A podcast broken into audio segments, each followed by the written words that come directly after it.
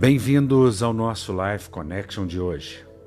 Martin Luther nos diz: ore e deixe Deus se preocupar. Ore e deixe Deus se preocupar.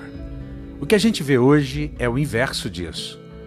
Nós oramos e nos preocupamos. Nós nos preocupamos e não oramos.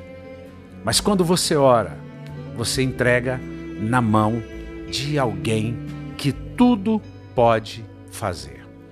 Eu entendo quando pessoas me procuram e pedem ajuda, quando elas estão com um problema e elas não conseguem resolver aquele problema. Muitas vezes eu também não tenho como resolver aquele problema. Mas aquela pessoa confia que eu vou orar por aquela situação. E ela então descansa, ela consegue descansar. Então, na verdade, naquele momento, eu estou sendo um facilitador, um ajudador do Espírito Santo, para que aquela pessoa, em me vendo, veja Jesus e confiando em mim, não está confiando em mim, está confiando em Jesus. Eu sei que isso faz toda a diferença.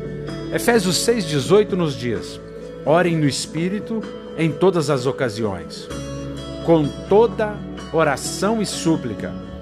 Tendo isso em mente, estejam atentos e perseverem na oração por todos os santos.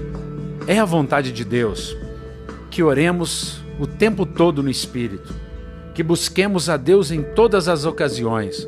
Se está tudo bem, ore. Se está tudo mal, ore. Porque fazendo isso, você mantém a sintonia a ligação permanente com os céus.